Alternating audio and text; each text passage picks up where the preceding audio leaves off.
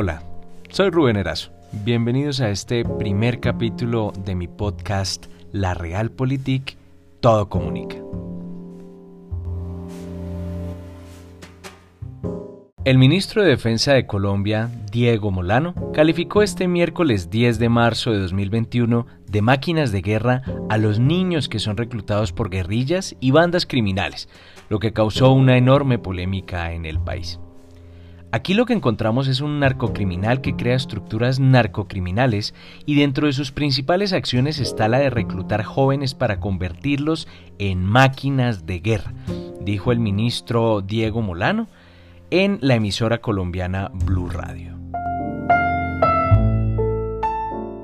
Molano, ministro de Defensa desde hace un mes, a causa del fallecimiento de Carlos Holmes Trujillo, fue criticado por diferentes sectores que argumentan que al bombardear un campamento en el que se encontraban menores de edad, fue violado el derecho internacional humanitario.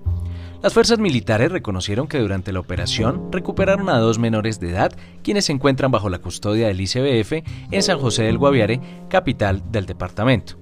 Por sus declaraciones, el ministro también es señalado de revictimizar a los niños que son reclutados por grupos armados ilegales, principalmente en regiones alejadas y abandonadas por el Estado.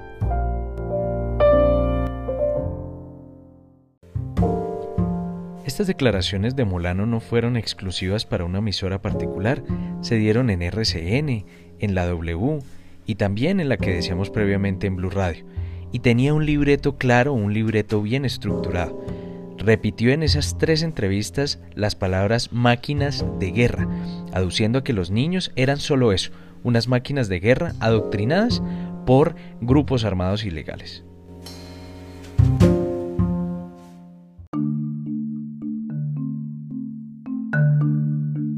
Gustavo Petro, ex candidato presidencial y hoy senador de la República de Colombia, tuiteó, El bombardeo a los niños en el Guaviare es un crimen de guerra. Sus planificadores deben renunciar de inmediato. Y adicional a ello, unos minutos después, respondió el tuit de Sergio Fajardo, también ex candidato presidencial, que dijo, Esto no puede seguir pasando. No podemos ser una sociedad que tolere el reclutamiento de menores y menos una donde se les convierta en daños colaterales justificados de acciones militares. A lo que Petro le respondió, matar niños con un bombardeo no es un daño colateral, es un crimen de guerra.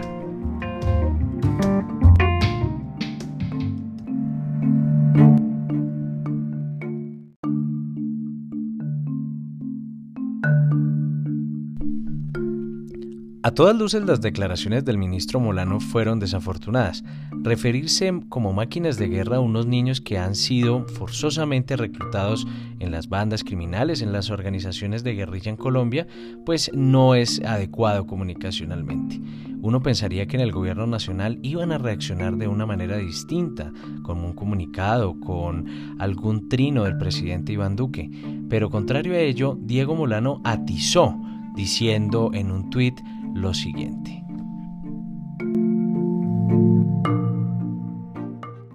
Arroba Diego Raya Molano. Estas son máquinas de guerra. Alias Gentil Duarte, reclutado por las FARC a los 17 años. Alias Gavino, reclutado a los 14 años por el ELN. Hoy estos dos son criminales, reclutadores, asesinos, secuestradores y extorsionistas.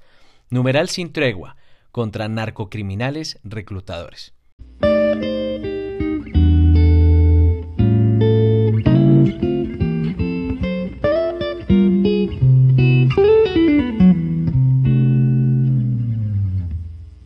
El próximo 13 de marzo del 2022 se realizarán las elecciones a Cámara de Representantes y Senado de la República, y en ese día se van a celebrar posiblemente también las consultas de cara a las elecciones presidenciales de mayo de 2022.